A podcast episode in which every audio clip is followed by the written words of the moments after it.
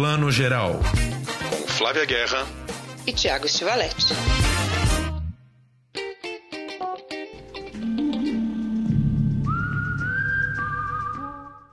Bom dia, boa tarde, boa noite, bem-vindo ao Plano Geral, seu podcast de cinema que eu divido aqui com Tiago Estivaletti. Bom dia, Tiago, boa noite, boa tarde. Bom dia, boa tarde, boa noite, Flávia Guerra, mais um podcast edição 10, hein? Estamos indo longe, rumo, rumo à edição 100. Nós estamos indo longe, essas edições pandemia vão longe, a gente vai contando as semanas da pandemia pelo, pelos nossos podcasts. Mas hoje tá bem animada, a programação tá cheia, a gente tá sem cinema, mas com muita coisa para ver. Nos destaques aí do streaming, a gente tem A Despedida, da Lulu Wang, um dos grandes esnobados do Oscar 2020. A gente tem A Hora do Lobo, do mestre Ingmar Bergman. Vamos ter também Corpus Christi, um filmaço polonês que foi indicado ao Oscar de filme estrangeiro este ano. E Deus Existe, seu nome é Petúnia, um, um, um destaque da plataforma do Petra Belas Artes. Também vamos ter uma homenagem a três dos aniversariantes do mês, Clint Eastwood, Sônia Braga e Antônio Pitanga. O que mais teremos, Flávia Guerra? A gente ainda tem a nossa pauta que volta aqui porque ela não se encerra nunca, que é o cinema negro, mas dessa vez o norte-americano. Na verdade, os talentos que a gente discute pouco ou que a gente assiste muito, mas merece conversar mais sobre eles, os filmes que estão aí sendo lançados. Inclusive, eu destaco aqui Luta por Justiça com Michael B. Jordan e a participação especialíssima da cineasta Sabrina Fidalgo hoje, dando suas dicas e falando um pouquinho do trabalho dela. É isso aí. Vamos começar então com as nossas dicas de streaming. Até queria comentar com você, Flávia, é, a gente quando gravou aí a nossa primeira edição 10 semanas atrás, a gente estava falando sobre né, o cinema parado aí durante a quarentena. E dez semanas depois é impressionante como o mercado se mexeu e as opções de streaming estão cada vez maiores, né? A gente vai falar hoje aqui da plataforma nova do Sesc, tem o cinema virtual com, com, com estreias semanais ali, o Petra Belas Artes jogando quatro clássicos bacanas toda semana. Quer dizer, é, Coisa que não falta, né? Tô até com medo de não, não ter tempo de ir no cinema de tanta coisa que a gente tem para ver em casa. Mas é o que aconteceu no streaming, foi o que estava acontecendo nos cinemas, né? A gente que cobre as estreias, além dos festivais que acontecem também, sempre fica toda semana lá naquele velho mundo pré-Covid, a gente sempre ficava o que, que eu vou destacar? Tem tanto filme, tinha semana que tinha 12, 13 filmes estreando nas salas fora os festivais. Isso começou a acontecer agora com o streaming. Tem uma produção muito grande, muito rica, cinema para todos os gostos. É bom, porque tem bastante opção, mas ao mesmo tempo, às vezes fica difícil a gente conseguir discutir tudo, né, Tiago? E assistir. Vamos, vamos até começar já dando um recado para quem não está sabendo, dar uma entrada no site do Espaço Itaú. O Espaço Itaú é um dos exibidores que ainda não tinha, não estava ainda né, com o streaming na roda e agora vai fazer um festival de pré-estreias online que começa nesta sexta agora, dia 19, e vai até o dia 28 de junho, com 19 filmes, 11 filmes brasileiros e 8 estrangeiros. São pré-estreias mesmo, né? Filmes que ainda vão entrar em cartaz nas salas, mas o Espaço Taú vai dar um pouco um gostinho para quem quiser ver esses filmes em casa antes. Tem muita coisa bacana só entre os filmes brasileiros, né? Tem o Pacarrete, que foi o, o grande vencedor do Festival de Gramado. Tem Três Verões da Sandra Kogut, que era um filme que estava para estrear aí quando começou a quarentena. É, tem o filme do nosso querido Elvésio Marins, novo. Tem Piedade de Cláudio Assis, tem coisa pra caramba aí para ver. Só esses filmes que você falou já me convencem que a programação tá ótima. O filme novo do Elvésio é lindo, um filme que passou no Festival de Berlim, o Querência né? Passou em Berlim em 2019 e ele desloca o eixo para um Brasil profundo, aquele Brasil de Guimarães Rosa que a gente não costuma ver muito no cinema com aquele tempo né, que, que o Everson Marins tem. Ele é um diretor muito autor. Pacarrete é uma delícia, é um caso raro de filme que a crítica ama, o público ama, todo mundo ama. Não tem como não amar. Marcela, Marcélia Cartacho está assim, maravilhosa. Desde a Hora da Estrela, acho que eu não havia tão linda e no papel que ela merece tanto. E só para comentar os brasileiros, Thiago, adorei. A programação do Itaú é sempre boa, então não teria como não ser também no, no streaming. Exatamente. Entre os, os estrangeiros, eu destaco Liberté, de um cineasta que eu gosto muito, o Albert Serra, que é um cineasta catalão, lento, mas lento para danar. Os filmes dele, assim, tem que ter uma paciência, que é uma lentidão absurda, mas sempre são viagens muito interessantes. Vai ter o filme novo dele, chamado Liberté. E aí o esquema vai ser o seguinte: são, é, é como se fosse uma pré-estreia de sala de cinema mesmo. A cada dois dias você tem dois filmes em cartaz. Então os filmes não ficam durante todo o período, né? Tem que olhar a programação. Então vai ter aí é, filmes que vão ficar em cartaz no início ali, é, 19 e 20 de junho, depois outros filmes no dia 20 e 21 de junho. Em geral, é um combo. Nesses dois dias você tem um filme brasileiro e um filme estrangeiro, em geral, e o ingresso é 10 reais. Para todo e qualquer filme, 10 reais o filme. Acho que vale a pena dar uma olhada para quem está com saudade de novidades, né? Vale muito, é um preço bem justo e são filmes que não estão em outras plataformas, como você falou, são novíssimos. Eu acho que esse, essa é uma tendência do mercado que a crise aí, Covid, o confinamento, a, a, funcionou como um catalisador. Esse era um caminho normal que seria seguido pelas exibições. Outras experiências já estavam sendo feitas nesse sentido, né, de lançar filmes simultaneamente no cinema, no streaming, ou pouquíssimo tempo depois.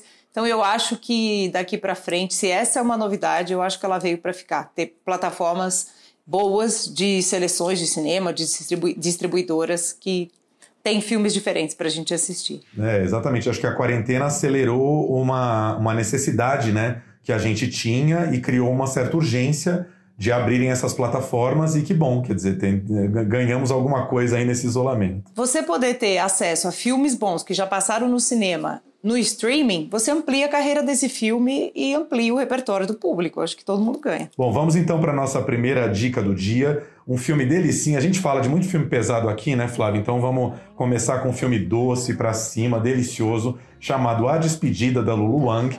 É um filme americano de uma diretora americana de ascendência chinesa, né? Um filme, como você mencionou na, no início aí, que foi um pouco esnobado no Oscar. Shouldn't we tell her? Isn't it wrong to lie? It's a good lie. Most families in China would choose not to tell her. A história de uma, de uma família uh, chinesa, de imigrantes chineses que moram em Nova York há muitos anos e uh, recebem a notícia de que a avó, né, a matriarca da família, está com câncer e vai morrer em pouco tempo, né?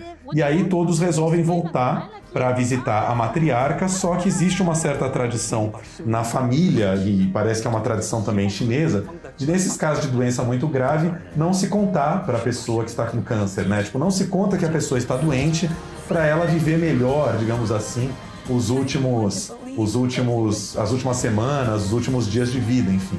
E aí, enfim, é um filme, uma delícia de filme, né, Flávia? Ah, é uma delícia. É aquele filme que aquece o coração que não tem como a gente não gostar. É, o mais cinéfilo, o menos, menos cinéfilo no sentido de filme cult. Porque esse, esse é um filme de história de família, de amor, de relacionamento. E vó, né? Vó é aquele personagem que a gente já ama. Né? Até quando são as avós controversas, a gente ama a vó no cinema.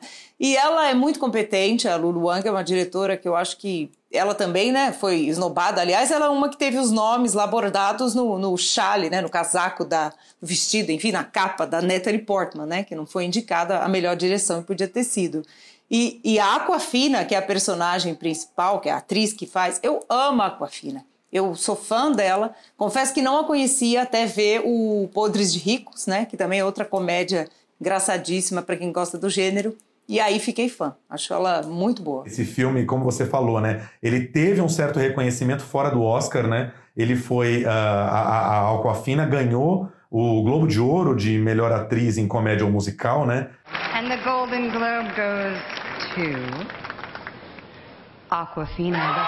Foi indicado a melhor filme em língua estrangeira no Globo de Ouro foi indicado em língua estrangeira no BAFTA e arrebentou no Spirit Awards, né, que é o Oscar do cinema independente americano, é, levou o prêmio de melhor filme. E aí, quando chegamos no Oscar, realmente o filme nem apareceu, né? Foi uma grande injustiça. Uma história baseada é, na vida da, da Lulu Wang, né? A Lulu Wang é essa imigrante que também deixou uma grande parte da família na China. E, e, e realmente a Aquafina, é, a protagonista é essa neta, né? essa neta que nem sabia que ela tinha essa, essa saudade tão grande das suas raízes, né? E de repente ela percebe essa saudade. Eu acho que é um filme que comunica é, com imigrantes em geral, com, com pessoas que, que vão morar em outra cidade e deixam as suas raízes para trás, né? Um final maravilhoso. Acho que a última cena, assim, é, é, é, de uma força, assim. Existe uma, uma direção forte da Lulu Wang por trás, né? Não é apenas a história fofinha. Exatamente. Daí a crítica aí que foi feita dela não ter sido nem lembrada na indicação de nenhuma categoria, né?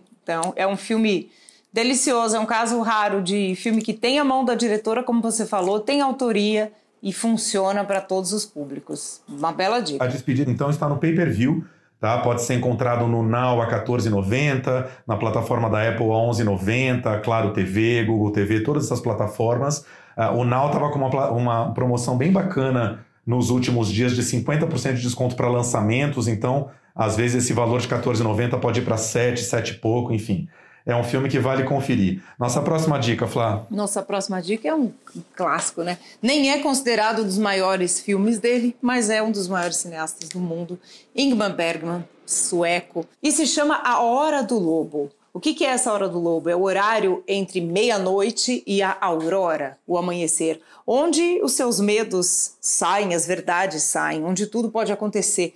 E é um momento muito interessante porque eh, simboliza, acho que tudo nesse filme é muito alegórico, é muito exacerbado e alegórico, e simboliza esse nosso embate com o inconsciente, os medos, os monstros internos que a gente tem e quem é a gente na sociedade, né? Quem é a gente se, se coloca na sociedade. Só que aqui é tudo literal, né? Tem realmente canibais, é, seres monstruosos que habitam uma ilha para onde um casal vai, vai morar. E a mulher da, desse casal, que é a alma vivida pela Liv Ullmann, ela é absolutamente obcecada pelo marido. Ela é tão obcecada quase como ela queira, quisesse entrar dentro da cabeça dele. É meio isso que ela faz.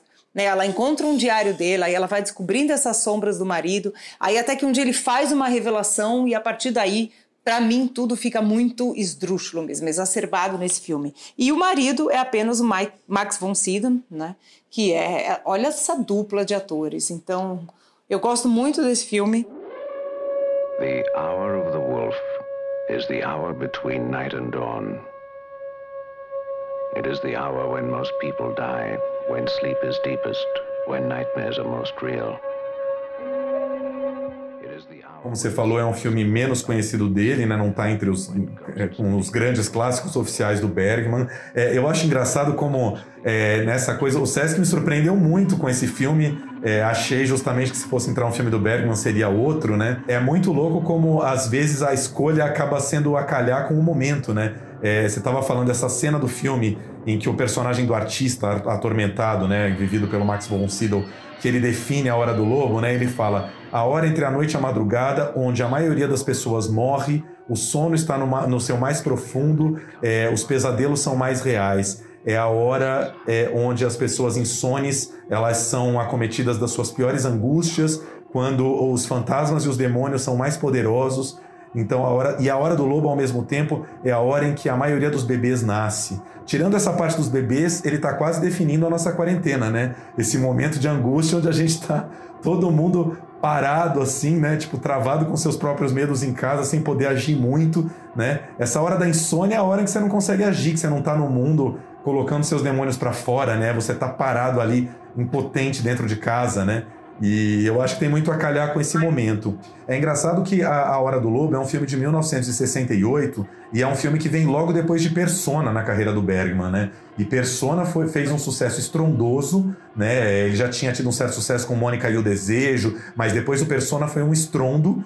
E aí veio a Hora do Lobo, que acabou sendo um pouco uma decepção para os amantes do Bergman. Na Suécia mesmo, ele teve muitas críticas negativas. É quase como se as pessoas é, esperassem outra coisa dele e de repente veio a Hora do Lobo. Só que a, a, a gênese dos dois, do, dos dois filmes é, foi, foi feita em conjunto. assim. O Bergman tinha um roteiro chamado Os Canibais, que falava sobre essa, essa, essa fusão um pouco entre, é, entre um, de um ser humano para o outro, né? quando a, a mente de duas pessoas começa a girar completamente em sintonia. Esse roteiro dos canibais ele virou persona e depois ele desmembrou para a Hora do Lobo. Sendo que na Hora do Lobo existe um pouco essa discussão, como você falou, né? A, a, a personagem da mulher, da Liv Ullmann, em vários momentos ela se refere ao marido como alguém com quem ela tá já é, juntando as cabeças, né? Ela já pensa muito como marido, ela sente como marido. É de uma forma muito mais diluída do que no Persona, mas está lá. Então, assim, é, hoje em retrospecto, né, décadas depois,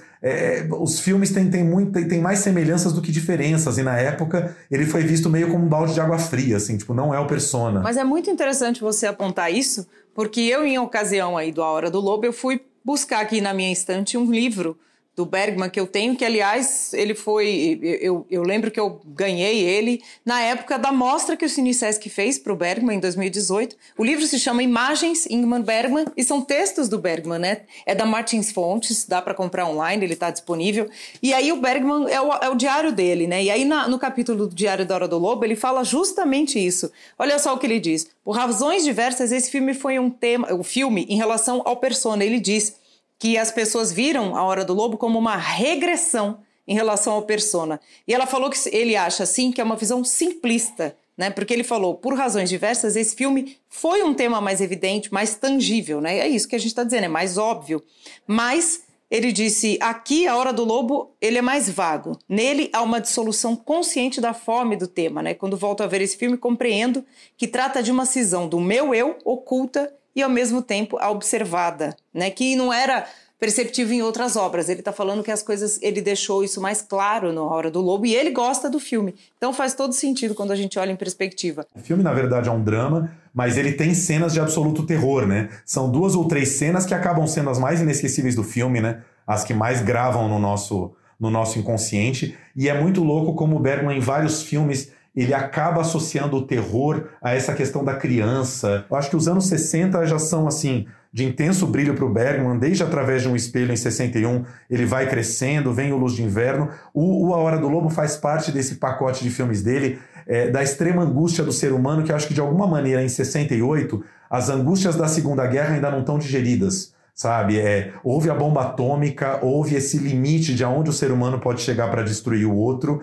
e isso vai sendo ruminado não só por ele, como pelo Antonioni, pelo Tarkovsky, por vários outros cineastas. Isso ainda está muito presente na Hora do Lobo, é, vai ser mais formalizado no A Vergonha, que é o filme seguinte, que é um filme explicitamente sobre os horrores da guerra, e segue num auge dele até o Gritos e Sussurros aí de 72, eu acho que estão nessa década de 60 e comecinho dos 70 estão as melhores obras dele. É, e o interessante é que apesar de tudo isso que você diz que está em diálogo com o mundo contemporâneo em que ele estava, nada é datado nos filmes dele. Né? Nada é datado, não é um filme sobre isso passado em tal. Não, isso são os medos que estão ali. E a infância também do, do Bergman foi muito rígida, né? Muito religiosa, muito rígida, muito controlada. Ele sempre trazia isso. Acho que é por isso que a criança também sempre está relacionada a isso, porque a infância não é o lugar necessariamente de conforto que a gente gosta de nos convencer que é, porque a gente sabe que não é. Tem, tem uma última coisa que eu queria destacar do filme, é complicado que a gente já começou com um classicão aqui, e esses clássicos a gente tem coisa roto para falar, né?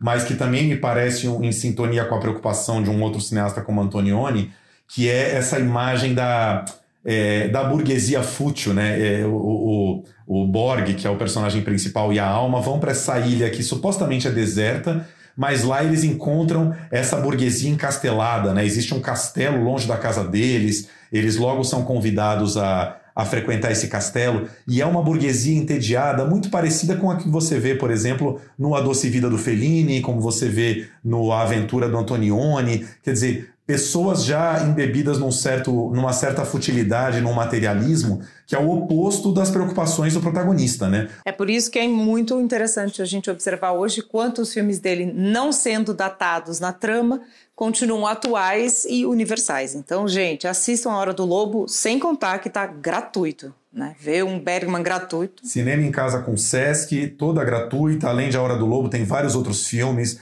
Coração de Cachorro da Laurie Anderson. Tem o Aquarius, que também estava no Netflix, mas para quem não tem Netflix, está lá gratuito. E agora a ideia né, é que entrem três a quatro filmes por semana. A gente conversou né, com os nossos amigos do, do Sesc essa semana, com o João Cotrim, com outras pessoas que nos falaram que assim os filmes não têm uma data definida para sair de cartaz, né? Isso vai depender do contrato de cada filme. Então não sabemos quanto tempo cada filme fica, não é apenas uma semana, fica mais tempo, mas para não marcar bobeira é melhor correr lá e ver, né, Flá? Exatamente, corre lá que nesse sentido para o cinéfilo está maravilhoso, gratuito, cópia ótima e seleção, né, a, seleção, a equipe do Cinesesc que sempre faz uma seleção ótima na sala, não seria diferente no online. Bom, nossa próxima dica é esse filmaço polonês chamado Corpus Christi, que está na plataforma Cinema Virtual, que é aquela plataforma que a gente tem falado quase toda edição, que também está funcionando um pouco como pré-estreia, né? Pré-estreia não, está estreando no streaming filmes que estariam em cartaz neste momento, né?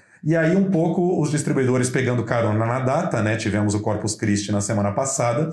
estrearam esse filme que foi indicado ao Oscar de filme estrangeiro sobre um rapaz que trabalha, que é, é, um, é um delinquente juvenil que vive num reformatório para jovens, né? Trabalha numa serralheria ali de sol a sol dentro dessa oficina de delinquentes juvenis e é, por uma série de, de, fatores ele acaba saindo desse instituto e consegue, dentro de uma cidadezinha pequenininha ali, se passar por padre. Né? Ele tem uma vontade de ser seminarista, é, a, em paralelo a essa delinquência desse, a esse comportamento delinquente, ele tem uma preocupação, uma angústia cristã dentro dele e uma vontade de ser seminarista.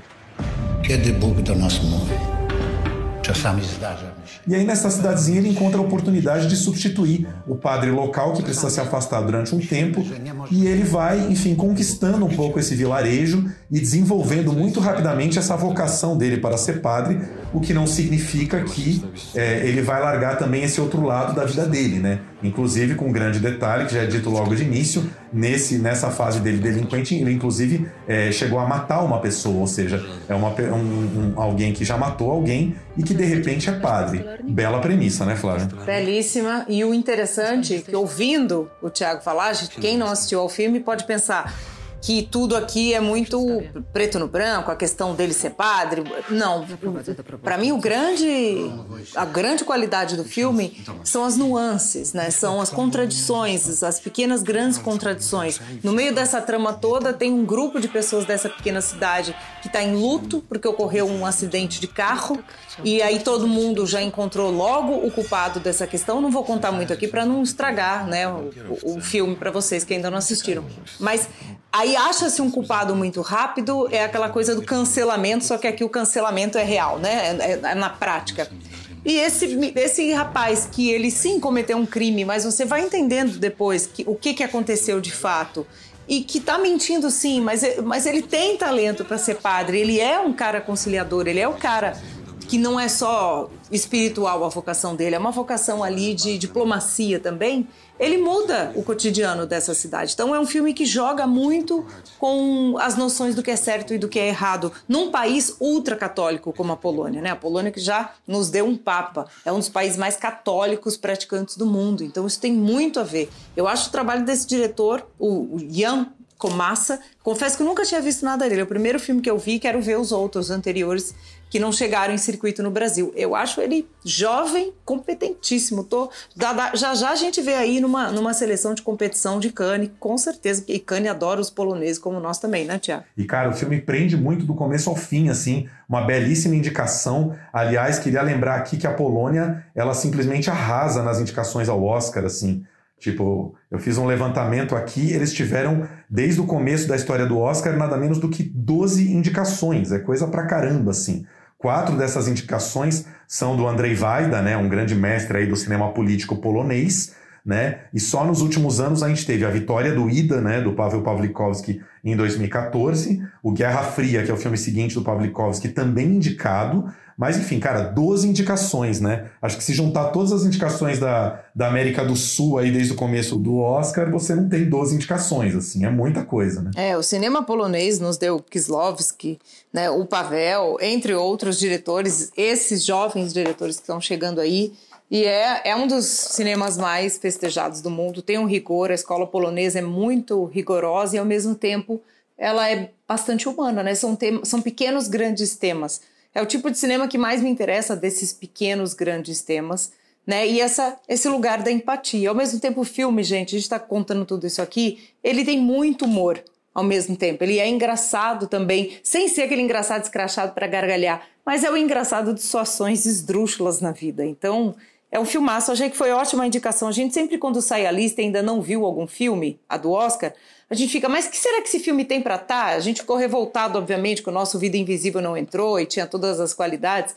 Depois você vai vendo e vê que o páreo realmente era muito difícil, porque essa seleção desse ano, essa safra foi muito boa e esse é um filmaço, com certeza. Então, Corpus Christi está na plataforma Cinema Virtual a R$ 24,90. Lembrando que no Cinema Virtual você cadastra ali a cidade onde você, onde você mora e você tem a opção de, de é, dirigir esse seu dinheiro, né? Doar, enfim, pegar esse dinheiro que você está usando no aluguel do filme é, para uma sala. Então você escolhe o exibidor para o qual você quer é, dar o seu dinheiro. Enfim, fica aí a dica. Vamos para nossa quarta e última dica do dia. Qual vai ser, Flavinha? É um filme que eu amo, sou fã declarada. Deus é mulher e seu nome é Petúnia. Dali smetate de koláčky, svítate a vyzdáte to žena. Barem kako se dika, izino tu ime. Petrunia, aj se. Milan, mora da me razbereš, prekršigi pravi. Da diretora Teona Strugar Mitvieska. Ela fez um sucesso aí no circuito de festivais nesse último ano e ela conta a história aqui de um ritual. Todo dia, num dia do, do mês, do ano, que é janeiro, porque você. Por que, que é importante? Porque é inverno, tá muito frio.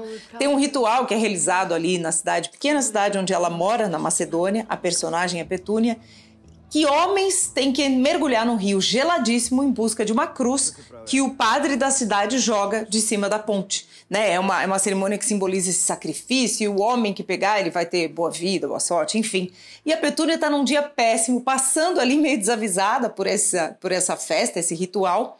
Ela acabou de sair de mais de uma entrevista de emprego mal sucedida em relação à família e em relação às pessoas da cidade ultraconservadora. Ela tá velha já, ela ficou pra tia, ela não tem valor né? Ela não se dá bem com ninguém, tá sozinha, solitária. Ela vê essa cruz passando por ela ali no rio e mergulha e pega num impulso.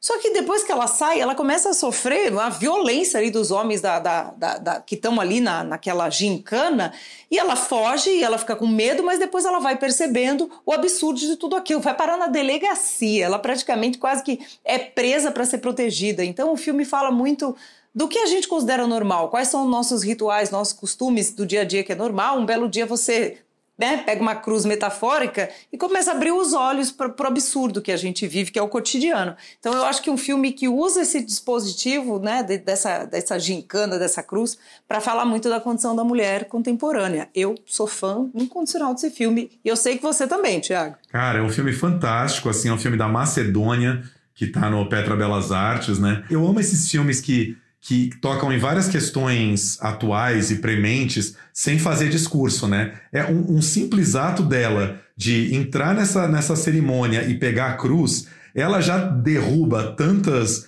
tantos paradigmas daquela sociedade, né? Ela ocupa um lugar que era de um homem, né? Aí ela revela, isso tem até um pouco um paralelo com o Corpus Christi que a gente estava falando, né? Ela revela o quanto as pessoas daquela cidade parecem ser muito religiosas, mas na verdade elas só estão apegadas àquelas cerimônias, né? Porque os, os, os, os, os agroboys ali, os, os, os, os machos da cidade, eles ficam numa fúria tamanha, né? Eles babam, eles urram, eles vão para a porta da delegacia querendo matar ela, né? Tem uma cena em que eles, eles agem de uma maneira muito violenta para cima dela. É assim, como assim ela, ela tomou o lugar deles nessa questão, sendo que ela não fez nada mais do que pegar uma cruz, né? E isso mexe com o mundo inteiro, assim. E a personagem é tão maravilhosa porque, assim, ela resiste, né? Tem horas que ela é interrogada sobre alguma coisa, ela não responde, ela é teimosa, ela tem noção de que ela tá cutucando um vespeiro ali, mas ela sabe que ela tem que cutucar, né? Eu acho que é um filme feminista, mas assim, sem, sem ser nada discursivo, assim, o filme não, não prega nada, enfim, o filme só mostra o como realmente a nossa sociedade é assentada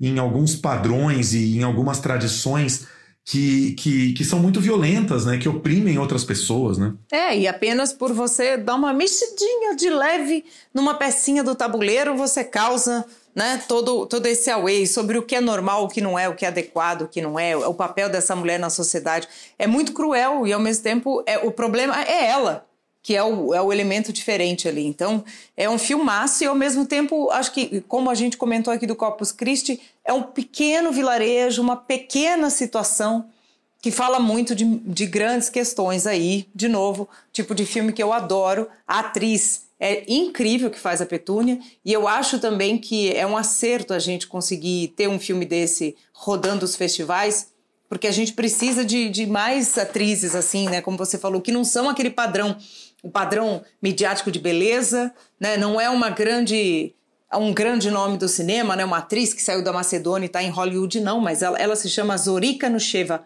E ela é uma grandíssima atriz, então eu acho um acerto esse filme, gosto demais e não vamos contar aqui, obviamente, mas como a diretora resolve, que também é roteirista, a trama também dissolve, dissolve esse problema, né? É, é, ela fala, ela liberta essa personagem de precisar ou não né? Tá ali desse, desses símbolos dessa sociedade. É genial a resolução, né? Simples, bem resolvida, bem colocada. E o filme, apesar de tudo isso que a gente está falando parecer muito pesado, ele também tem muito humor. As grandes situações esdrúxulas que acontecem e você acaba rindo. Né? Porque quem olha de fora dá risada mesmo. E acho que quem nos olha de fora também ri. Bom, e o Belas Artes essa semana, lembrando, o Belas Artes está entrando com quatro filmes belíssimos por semana 10 reais a assinatura mensal, ou seja, um nada, né? Muito menos do que se gastaria na rua. Estreou essa semana dois dos melhores títulos de filmes aí que a gente tem. Deus Existe, Seu Nome é Petúnia, é um belo título, e Primavera, Verão, Outono, Inverno e Primavera, do Kinky Duke, que a gente falou, acho que duas ou três edições atrás, lá na edição do cinema coreano com Cássio. O Belas Artes, além do seu streaming, essa semana vai inaugurar o seu projeto, né, Cine Drive-In no Memorial, que começa nesta quarta, dia 17, tendo o Apocalipse Now na abertura. É, a gente já recebeu aí informações né, por release de que é, boa parte dos ingressos já foram vendidos. Para abertura, por exemplo, já está tudo esgotado. Nós mesmos não compramos, né, Flá? Não, acho que não vamos na abertura. Mas, enfim, ainda tem para muitas outras sessões. O que mais que nós vamos ter aí nessa programação? Pois é, para você ver como o, o, o paulistano está carente de um programa social, um cinema já vendeu né, tudo para estreia, eu achei, adorei. Eu, quando vejo cinema lotando, mesmo que seja o drive-in, fico feliz. A gente tem ó, os melhores anos de uma vida do Claude Lelouch, uma aposta ousada aqui para um filme no drive-in. Quero ver como é que vai ser essa sessão. Adorei, gosto também de propostas não óbvias.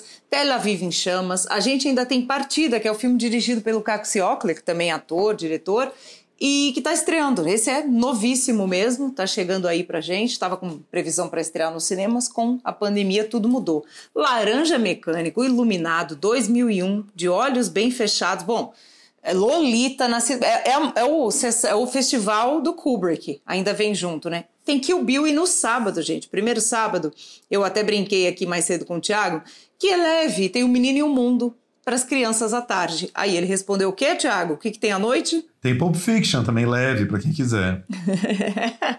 Levíssimo para os fãs. Quais são os que você mais está afim de ver no drive-in? Ah, eu tô muito afim de ver o 2001, porque é um filme que quanto maior a tela, melhor. Tô louca para ver, amo. E quero muito ver Matrix, porque eu não revi Matrix agora no aniversário do filme. E eu acho que Matrix é um filme delícia para ver assim no drive-in. São os dois que eu tô mais, mais afim. E você? É, eu voto, olha, no, no A Morte do Demônio, Uma Noite Alucinante, A Morte do Demônio do Sam Raimi, que eu acho que é um filme que tem a cara de drive-in, sessão da madrugada. Vai passar nesta sexta às 11 da noite, que é um horário bem de sessão maldita. E os dois filmes do Kubrick, eu confesso que assim, eu concordo com você, acho que 2001 é um filme para ver nesses grandes eventos, mas é um filme também que eu já ando meio cansado, que acho que eu já devo ter visto 18 vezes na vida, eu ando meio cansado dele.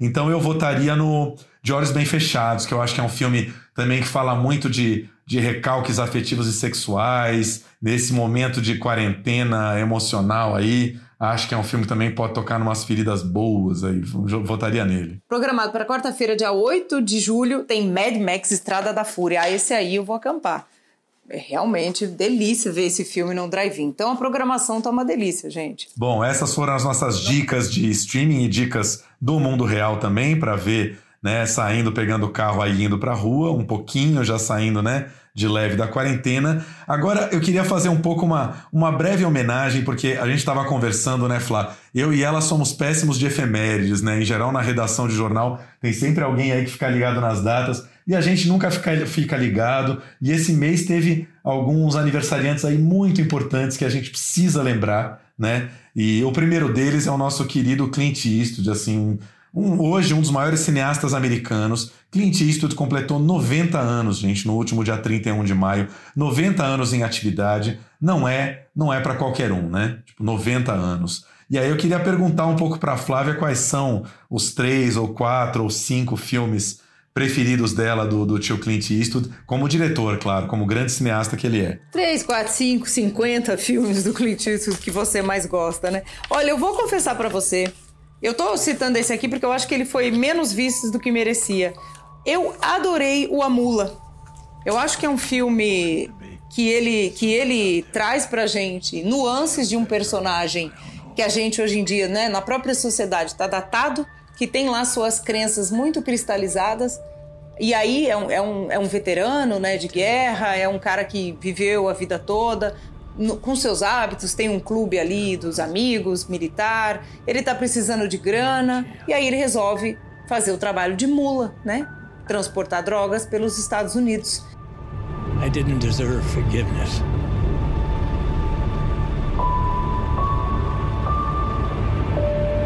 This is the last one. Ambos imperdoáveis também, claro. Acho que é o grande clássico dele. As Pontes de Madison, que eu choro só de dar play no filme, já tô começando a chorar. E sobre Meninos e Lobos, eu acho, para mim, é um dos melhores. Olha, então eu vou no meu top 5 aqui. É... Primeiro eu coloco sobre Meninos e Lobos, acho que é meu filme preferido dele. Sean Penn, Robbins, Kevin Bacon, um elencaço passado em Boston, baseado num livro do Dennis Lehane, que eu li também e adoro. É sensacional, fica em primeiro lugar. Em segundo, no meu ranking, ficou igual você. Os Imperdoáveis eu coloco em segundo, que é o grande faroeste dele. Em terceiro, o Gran Torino, que eu acho que é um dos grandes personagens dele como ator também.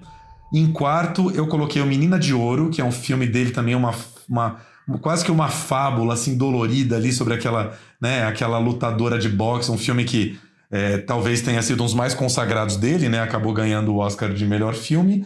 E quinto, O Cavaleiro Solitário, que é um filme dele de 85, que ele está começando a desenhar a figura dele do cowboy dentro dos filmes em que ele mesmo dirige. Eu gosto muito desse filme. Da sua lista, fiquei invejando As Pontes de Madison, que talvez eu colocasse em sexto ali. Agora vamos para o nosso, nosso segundo aniversariante aí do mês. Sônia Braga, nossa querida Sônia Braga, fez 70 anos no último dia 8 de junho. Recebeu várias homenagens merecidíssimas nas redes sociais, né? Todo mundo lembrando a Sônia que renasceu aí nos últimos anos, né, Flá?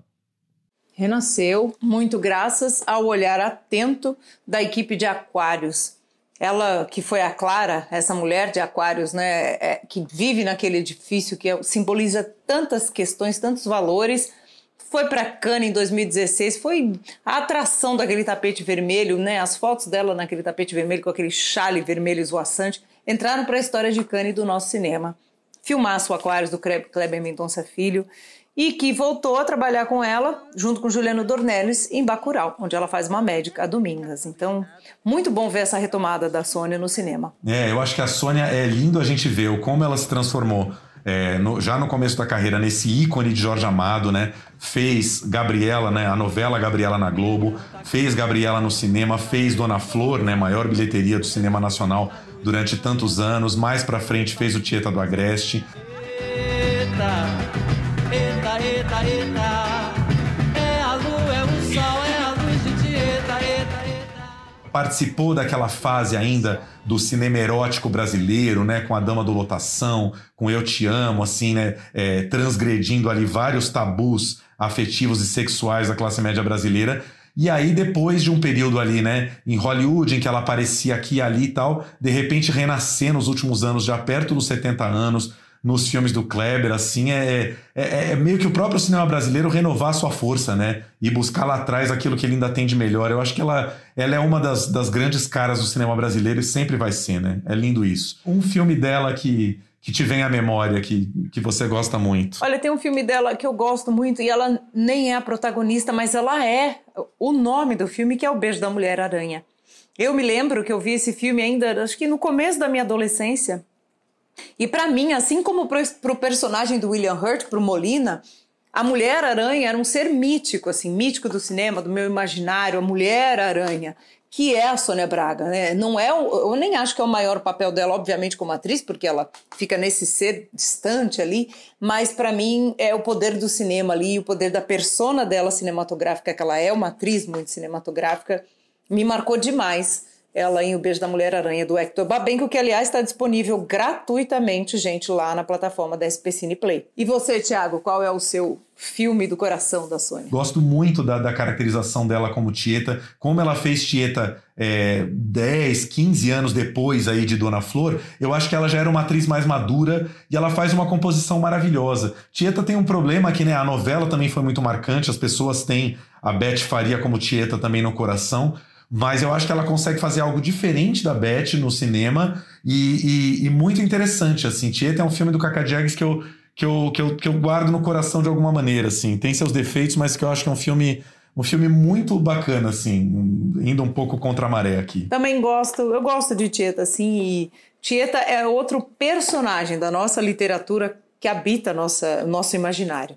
Então, a gente teve né, a Beth Faria na televisão, na novela, e a Sônia no cinema. São, é um grande personagem também, realmente tenho carinho por ele. E aí, enfim, para terminar, precisamos lembrar o nosso grande, belíssimo, até já entrando um pouco no nosso próximo assunto, lembrar de Antônio Pitanga, esse, esse, esse outro ícone do cinema brasileiro, que completou 81 anos no último dia 13 de junho. Também recebeu suas justas homenagens. A live da Tereza Cristina, que virou a, o grande encontro do Rio de Janeiro, aí que ela faz toda santa noite com os seus sambas, recebeu Antônio Pitanga na live, bateu um papo com ele, enfim é outro ícone que mereceu é, um documentário próprio, né, Flá, nos últimos anos, aí o Pitanga, é, dirigido, é, me ajuda a lembrar, pelo Beto Brant e mais alguém, não é isso? Apenas a Camila Pitanga, filha dele. Beto Brant e Camila Pitanga, um documentário que revisita toda a carreira dele com imagens raríssimas de arquivo e completou 81 anos. Eu acabei de cometer o maior crime, passei na frente da câmera, assim, mas como é cinema novo, não, mas você já é o orixá. Eu sou Jesus Cristo, eu sou Alá. Se eu sou algum, eu sou Davi. Eu clamo por todos eles num corpo só. Eu sou um cavalo. Eu acho, a gente brincando aqui, essa questão da Camila Pitanga, o João Paulo Miranda Maria, que dirigiu o Casa de Antiguidades, que é o novíssimo filme que está representando a gente na seleção de Cannes esse ano, estrelado pelo Antônio Pitanga, ele comentou isso, né? Que hoje em dia muita gente conhece o Antônio Pitanga como o pai da Camila. O que é justo também, porque a Camila é uma grande atriz. Mas a gente que é mais cinéfilo sempre, sempre teve ele no nosso imaginário, porque, como disse o próprio João, ele está em grandes filmes do cinema novo, né? E, e como Barravento para mim, Barravento é um filmaço assim que me marcou também. Mas um que eu tenho, claro, é óbvio até, admiração demais por ele é o Ganga Zumba, em que ele é o Ganga Zumba, né? O líder do Quilombo dos Palmares. O filme do Cacá Diegues é de 64, imagina 64 foi o ano do golpe militar. É um filme que eu acho absolutamente libertário, né? Claro que ele foi gestado antes, mas foi lançado nesse ano tão conturbado, em que o Brasil estava vivendo uma época muito conturbada, e é um filme que fala sobre um líder que a gente devia festejar mais, conhecer mais, respeitar mais. E o Antônio, não, não, quem melhor do que o Pitanga para ser o Gangazumba? É, eu acho que justamente nessas semanas que a gente está né, levantando de volta essas questões do racismo no mundo todo e falando de vidas negras importam, é, o Pitanga é um cara que desde os anos 60 é, é uma questão de, de ator de cinema mesmo, assim, a maneira como ele se coloca em cada filme, desde o Barra Vento, como você falou, que é o primeiro longa do Glauber Rocha, né? É, o Pitanga sempre foi uma presença negra muito livre no cinema brasileiro. Assim, ele, ele se coloca de um jeito que não é o clichê do malandro negro, malandro carioca. É, é, é uma maneira de estar nos filmes em que ele exala muita, muita, muita liberdade. Essa semana eu estava revendo, peguei sem querer, estava ligado no Canal Brasil e tá rolando a mostra do Cacá Diegues, né, que também completou 80 anos há, há algumas semanas. E aí ia passar a Grande Cidade, que é um filme do, do Kaká que eu não conhecia, estrelado pelo Antônio Pitanga, pela Nessi Rocha e pelo Leonardo Vilar. E aí o Pitanga é meio que o, o narrador do filme, ele, ele, ele, ele, ele é um coprotagonista e ele narra o filme, e ele vai passeando por várias locações maravilhosas do Rio de Janeiro. É um filme de 65, logo depois do golpe militar, e, e, a presença dele é logo no começo do filme tem, tem um plano maravilhoso em que ele corre pelo meio da rua ali no centro do Rio. Inclusive o Kaká deixou a câmera solta e, e você vê o povo olhando para a câmera, né, vendo o que está acontecendo, né, não está entendendo muito a gravação. E ele está correndo no meio da rua, está até chovendo um pouco, e ele corre, e ele ri, e ele gargalha. Quer dizer, é uma liberdade que nem os brancos que estão ali aparecendo no plano têm sabe? É um ser absolutamente livre. E eu acho que ele levou isso ao longo de, de boa parte da carreira dele, né? E aí temos esse filme novo aí do João Paulo que comentamos na edição passada, babando para ver, né? Estamos curiosíssimos para ver seu Antônio Pitanga aos 80 anos em cena, né? É isso aí. E, e falando nessa liberdade do Antônio, eu gosto de lembrar dele também em A Idade da Terra, que ele é o Cristo Negro, mais um filme do Glauber, só que de, de 1980, e você vê toda essa trajetória dele ao longo desses anos como esse ator que você diz aí livre, disposto ali, disponível para o filme. Como o próprio João disse, era isso que ele queria, esse sangue nos olhos que o Pitanga tem como pouquíssimos atores. Eu tiro meu chapéu para ele, maravilhoso temos que lembrá-lo mesmo, Tiago. Bom, na semana passada a gente começou a nossa discussão Vidas Negras Importam, né? Falando um pouco sobre a presença dos artistas negros no cinema brasileiro, sobre as questões raciais, como estão sendo é, ditas né? E, e, e, dirigidas pelos nossos artistas. E hoje a gente vai falar um pouquinho também sobre como anda essa questão em Hollywood, né? Como Hollywood anda tratando é, os artistas negros e como anda abordando as questões de racismo no seu cinema e também nas séries. E aí, uh, o primeiro filme que a gente queria trazer é um filme que acabou de ser lançado no pay-per-view, é, chamado Luta por Justiça, um filme estrelado pelo Michael B. Jordan, né, o ator do Creed, né, o filme da franquia que vem do rock, também o vilão do Pantera Negra, e é um filme que trata uma questão muito dolorida para os americanos, que é uh, a prisão perpétua injusta e, inju e a injusta condenação à, à cadeira elétrica de cidadãos negros e condenados negros que muitas vezes não têm um julgamento justo antes de receberem essa, essa penalização máxima da justiça.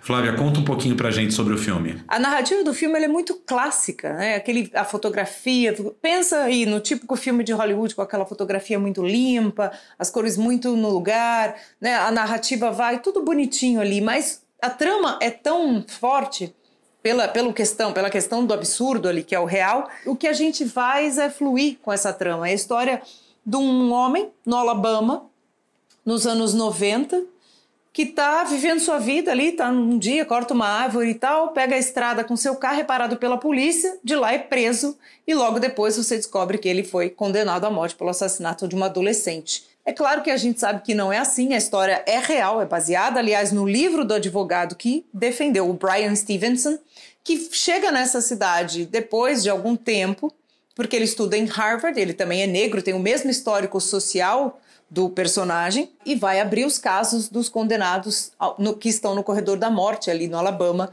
para entender, para representar cada um desses condenados. Porque existe um número que até o filme dá para gente que de cada 10 condenados à morte, um deles foi condenado injustamente. E aí ele se depara com esse personagem descobre, que é vivido pelo Jimmy Fox, que está ótimo no papel.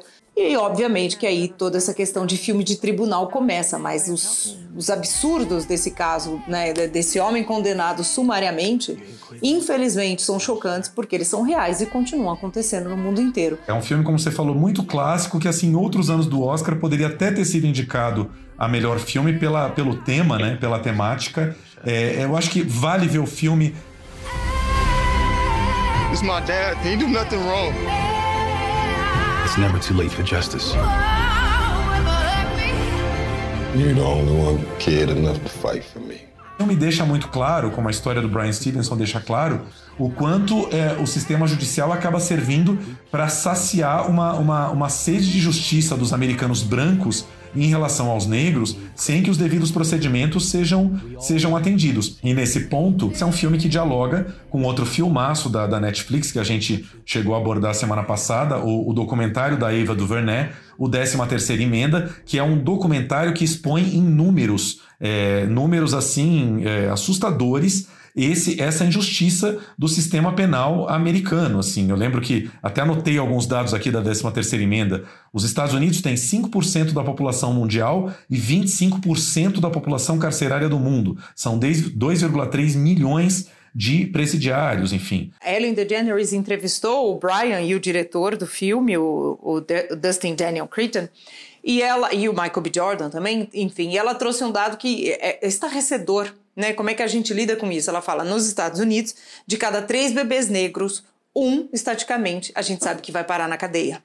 Por uma questão de estatística e história. Então, assim, o filme, é, esse filme e esses dois filmes que o Thiago está comentando, e mais uma série que a gente vai citar um pouco mais aqui também, que é Olhos que Condenam, eles jogam na nossa cara essas obviedades com as quais a gente convive a gente dá como o, é, é o que há, é assim que é, e não é. Então são filmes que incomodam, que bom que eles incomodam, porque cada pequeno detalhe do racismo que é praticado pelos personagens ali, eles mostram o cotidiano, né? E, e não é normal. Então eu gosto que a qualidade desses filmes, esses projetos têm narrativas clássicas, mas tá, tá bom, é bom que seja, porque aí ressalta-se a temática que é muito importante e são histórias muito bem contadas, né? É só uma curiosidade, Flavinho. Eu, eu até como a gente está nessas semanas de intensa discussão de lugar de fala, eu fui pesquisar o diretor do Luta por Justiça, né, o Destin Daniel Creton, para ver se ele era negro, né? Porque eu acho que é uma demanda grande, né, inclusive em Hollywood, de mais diretores negros contando as suas histórias.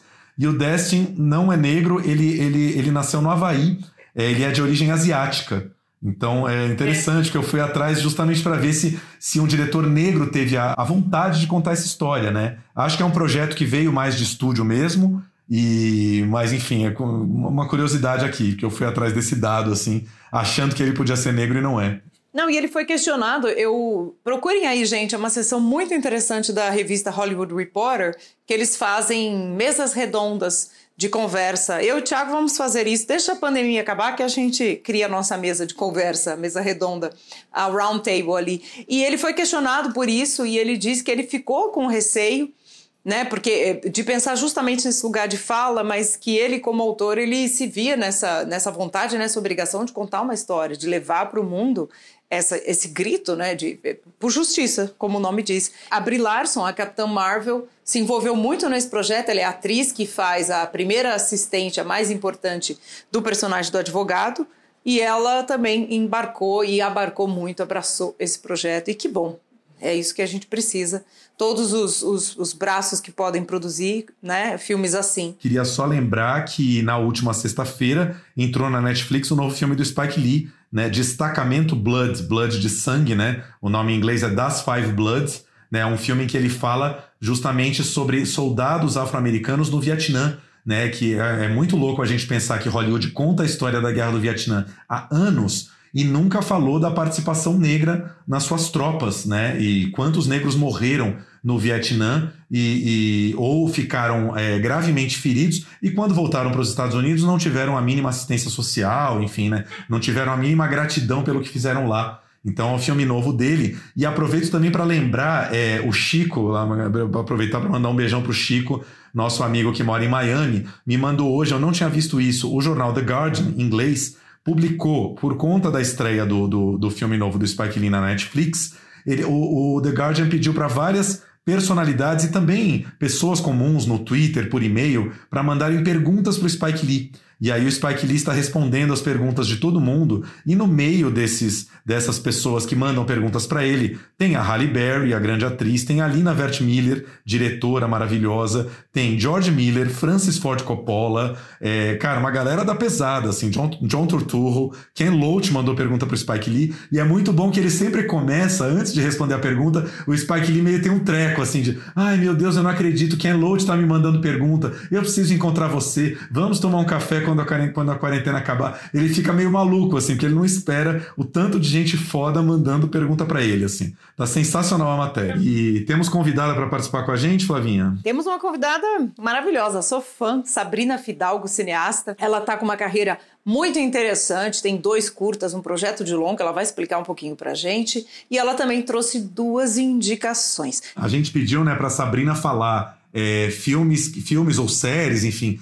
que ela considera que fizeram avançar a questão negra, que são saudáveis para a discussão, e também citar obras é, que ela considera o contrário, né? que não colaboram em nada para a discussão atualmente da, da, do racismo, enfim, das questões raciais que a gente discute muito hoje em dia. Sabrina Fidalgo é muito ativa, ela tem vários projetos em andamento, já trabalhou em vários outros, mas tem dois curtas que são muito simbólicos da carreira dela, são mais novos aí e fazem parte de uma trilogia, a trilogia do Carnaval. O primeiro se chama Rainha e o mais novo é o Alfazema. Alfazema foi premiado no Festival de Brasília, foi muito festejado lá, passou em outros festivais pelo Brasil, ia começar a fazer uma carreira ótima aí pelos festivais e aí veio a pandemia. Então reduziu um pouquinho a, a, essa carreira, pelo menos né, presencial do filme, mas ele está disponível na plataforma Porta Curtas, porque ele está indicado ao Grande Prêmio do Cinema Brasileiro desse ano, na, na, categoria Curtas. Então, quem quiser, vai lá, confira, porque já já vem o longa, e como eu disse, faz parte dessa trilogia sobre o carnaval. Alfazema tem uma, uma alegoria muito importante, feminista, feminina, colorida. Próximo filme dela vem aí, ela vai contar um pouquinho pra gente sobre isso, mas antes vamos ouvir as dicas da Sabrina. Eu acho que Hollywood e as séries têm abordado, de certa forma, a questão do racismo de uma forma muito muito mais evoluída do que a nossa, assim, não tem nem comparação, né? Eu acho que eles já estão muito mais à frente, né, nesse quesito. É, acho que a presença das pessoas negras já é muito mais naturalizada, inclusive fora desse contexto do racismo, né? Porque o próprio fato de você só inserir pessoas negras dentro de um contexto de uma narrativa que aborde o racismo já é um racismo por, por si só. Né? Eu acho que o grande avanço da sociedade é realmente abordar né, é, é, narrativas normais, é, naturalizadas com pessoas negras. Porque, por exemplo, aqui no Brasil, a gente não, né, ou a gente só aborda é, a questão do racismo, né, no contexto da, da presença negra no, no, no, audiovisual, ou a gente é, apaga né, completamente, só tem pessoas brancas né, na maioria da, das produções, ou então, quando tem alguma pessoa negra, esse corpo está sempre no lugar do estereótipo, né? seja da violência, ou seja da hipersexualização, ou da subserviência.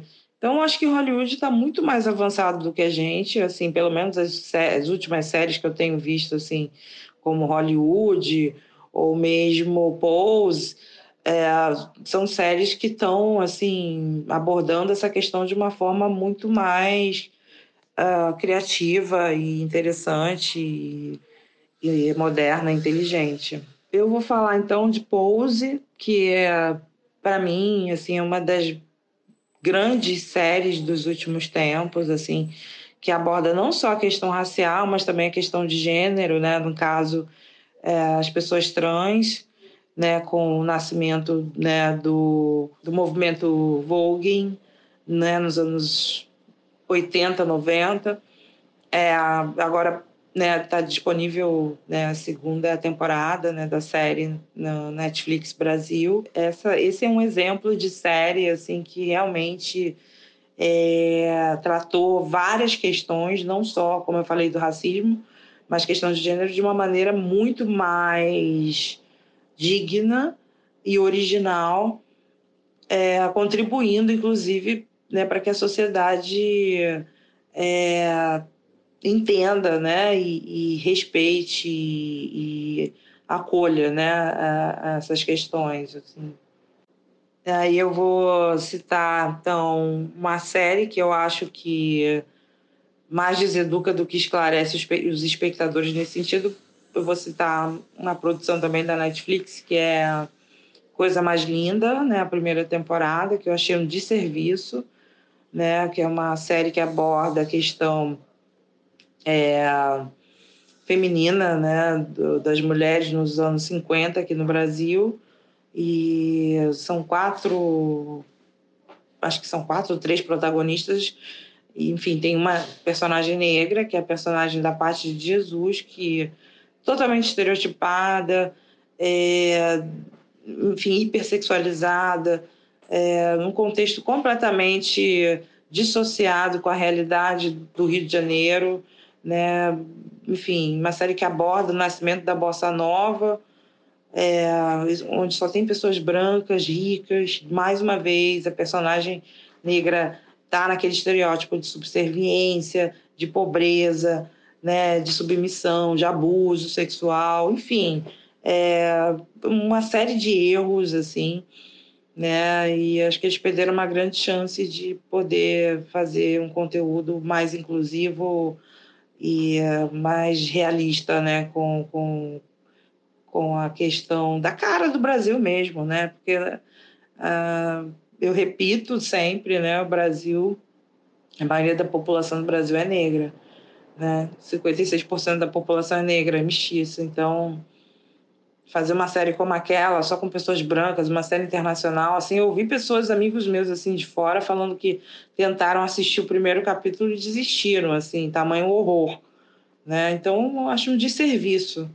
né? E filmes, assim, se eu for citar todos os filmes, assim, tem a lista enorme, né? Praticamente quase todos os filmes, né? Mas eu vou citar o Vazante, que eu acho que foi também um desserviço, né, por abordar né, esse Brasil colonial de novo, por um viés colonial, né, dando protagonismo é, para a visão colonizada, né, ao invés de tratar o, a escravidão né, de uma maneira séria e profunda e respeitosa, né? A escravidão ficou ali como um pano de fundo, como uma decoração do filme.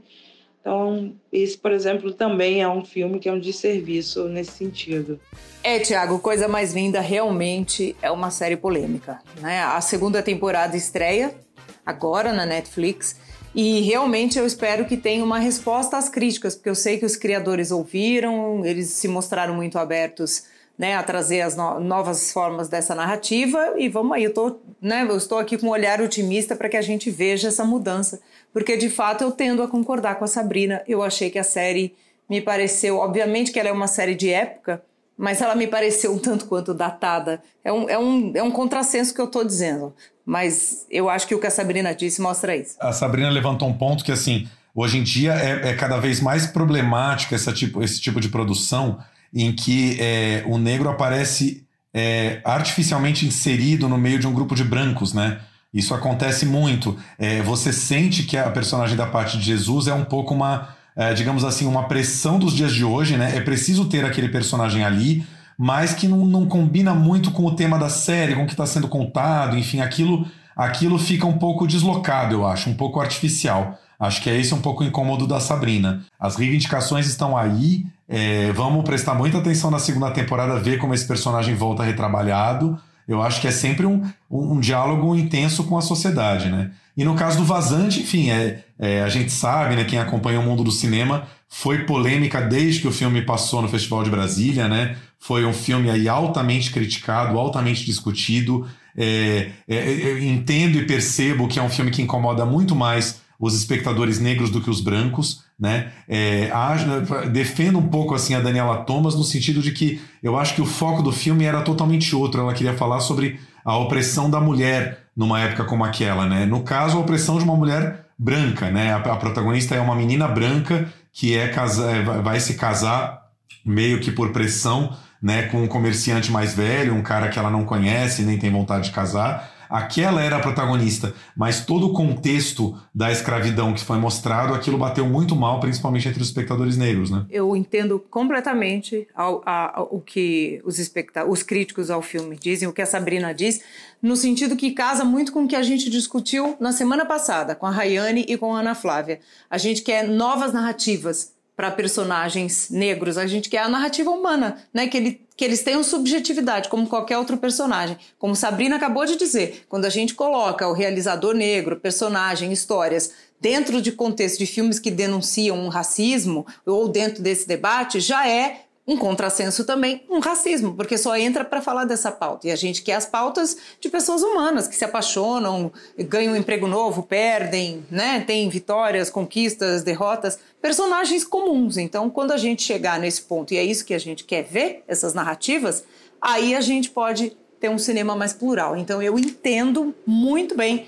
Eu acho que a forma quando foi feita foi uma forma que a gente não estava esperando e que bom, porque eu acho que foi um belo tapa na cara que a gente precisava para entender isso e às vezes só vem desse jeito e a gente às vezes só entende desse jeito. E por isso a necessidade de você ter eh, mais espaço aí para os diretores negros e as diretoras negras, né? Porque aquela história do vazante foi contada por uma diretora branca, com o seu ponto de vista, com a sua escolha de, de protagonista, de foco narrativo do seu jeito, né? Então precisamos mesmo das outras vozes, dos outros olhares para termos outros ângulos de outras histórias, né? Senão a gente fica preso a, a, digamos assim, uma voz dominante, né? Que é o que a gente tem no cinema em geral, né? É, e a gente quer ver esses corpos, como, como Ana Flávia fala, Rayane, Sabrina, em momentos de celebração, carnaval, como eu falei aqui do projeto da Sabrina, celebração, carnaval, o amor, o, o lirismo ali. A gente quer ver histórias de todos os tipos com todos os personagens. E como Sabrina falou, 56% do Brasil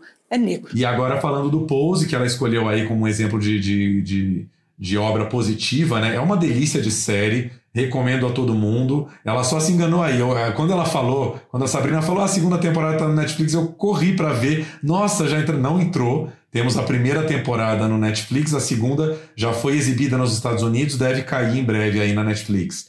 Mas enfim, é uma série deliciosa, os personagens são incríveis e muito aquela pegada do Ryan Murphy, né, que é o produtor da série, de mostrar um outro ângulo ali sobre os anos 80 que a gente não tinha nos filmes e séries da época, né? Mostrando é, gays, transexuais, é, travestis que faziam aquelas batalhas de voguing deliciosas, a gente conhece mais pelo clipe da Madonna, né, do Vogue, nas pistas de dança e, e, ensina muita coisa sobre a época, assim, né? Por exemplo, é, o de que essas competições eram feitas com casas, né? É, existia a casa da, da, da, da fulana que recebia é, vários desses dançarinos que moravam juntos contra outra casa. Eram quase como que clãs, assim, que, que se digladiavam, assim, nessas competições. É uma série deliciosa com personagens incríveis. Assim. É isso aí. Quem gosta desse universo, quem amou Pose, eu acho que é uma delícia mesmo, concordo. Ah, procure Paris is Burning, que é um filme, é de um documentário dos anos 90, é do Jenny Livingston e mostra justamente esse universo do voguing, do nascimento do voguing, tudo isso que a gente está falando. O Paris is Burning retratou isso nos anos 90, né, a década de 80 e a década de 90, 80 e 90 nesse filme também, que é delicioso, Paris is Burning. E aí Pose faz isso na ficção de um jeito lindíssimo. Adoro também que também tá na Netflix, não tá? O Paris is Burning? Acho que tá sim. Eu acho que entrou, inclusive, aí é, no pacote do, do Pose, né? Que a Netflix faz muito isso. Quando, quando extrai uma série assim grande, eles tentam trazer outras obras é, similares, enfim, né? Que dialogam com aquele que está estreando, assim, muito bacana. Exatamente, Paris is Burning tá sim na Netflix. Não percam, faz uma sessão dupla. Quem não assistiu a série ainda, quem já assistiu, corre lá para ver o Percy's Bird. E antes da gente encerrar, vamos saber um pouquinho mais sobre o que a Sabrina está planejando, o que, que ela anda fazendo nessa pandemia, o que, que ela vai trazer para gente aí, para a gente ficar de olho nas nossas diretoras, nossos novos talentos do cinema que a gente quer continuar acompanhando sempre. Vamos ouvir um pouquinho. Então, eu agora nesse momento estou desenvolvendo a terceira parte dessa trilogia do Carnaval, que começou com Rainha, Aí teve o Alfazema e agora vai ter o Carnaval com K. E vai ser um longa, né? Diferentemente dos outros dois, né? Que é um é um média, o Rainha é um média, o Alfazema é um curta. Acho que já está na hora, né, de, de, de, entregar um longa de ficção, já passou da hora quase, a louca. Mas é isso. Então eu estou trabalhando bastante nesse projeto. Ele é um projeto que tem muita gente envolvida, assim, de parceiros e coprodutores. Eu não posso falar muito, né? Não posso falar quase nada. Na verdade, não posso falar nada desse projeto a não ser da existência, né? Dele. E mas é isso. Estou trabalhando e estou bem feliz, assim, né? A gente está evoluindo e além dele tem também é, um outro projeto que é um documentário internacional que eu não não não é um projeto que eu vou né, atuar como diretora, mas eu sou coprodutora e co-roteirista. Também não posso falar muito desse projeto, é, mas vai ser uma coisa bem, bem foda, impactante. E depois, deixa eu ver, ah, tem outros né, projetos também, como Cidade do Funk, que já é um projeto conhecido meu, muito antigo. É, enfim, que está aí já há bastante tempo, a gente está na luta né, para conseguir finalizar o filme é, já está bem avançado, né? O projeto mais avançado em termos de produção. E além desse, tem também mais dois outros projetos de longa de ficção que eu estou trabalhando. E aí tem algumas outras coisas por fora é, que eu estou analisando, né? Que não, não necessariamente do cinema, né? Mas, enfim, também não posso falar muito. É, mas eu estou trabalhando muito, assim, essa pandemia, esse momento, assim, né, dessa quarentena desde março, para mim, na verdade, é, tem sido um, um, período de muito trabalho, né? Eu não parei, acho que eu nunca trabalhei tanto, né? Na verdade, é isso, assim. E com relação ao Alfazema, Alfazema, né, é um filme que tem né, feito uma carreira super bonita, né, me, me deu muitas alegrias, tem me dado alegrias. Né, ele passou por vários festivais, ganhou dois prêmios em Brasília, melhor direção, melhor trilha sonora, ganhou melhor filme do júri popular pelo Curta Cinema. E, e aí, enfim, no momento, né, de ápice, assim, ele meio que foi interrompido por conta da, da questão da pandemia, né? Mas ele está disponível no Porta Curtas, ele está é, ele é um dos curtas semifinalistas né, para o Grande Prêmio do Cinema Brasileiro. Então, quem quiser ver, né, quem quiser assistir, o, não só o Alfazema, como todos os outros curtas, quase todos os meus outros curtas, é só entrar lá no Porta Curtas.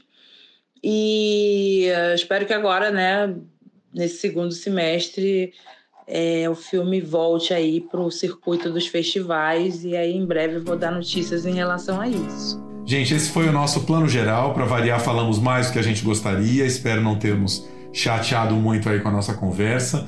Na semana que vem, é, pegando aí um pouco é, o bonde do, do, do mês do, do o mês LGBTQ, né, o mês aí da diversidade de gênero que, que a gente comemora em junho, vamos falar um pouco sobre como anda essa questão LGBTQ no cinema, tanto brasileiro quanto estrangeiro. É isso, Flavinha? É isso, Thiago. Bom dia, boa tarde, boa noite, boa semana e bons filmes para vocês, porque a gente falou muito, mas deixou uma lista de lição de casa imensa. É isso. Um beijo, gente. Até a próxima. Enquanto os pelos dessa deusa tremem ao vento ateu, ela me conta sem certeza tudo que viveu.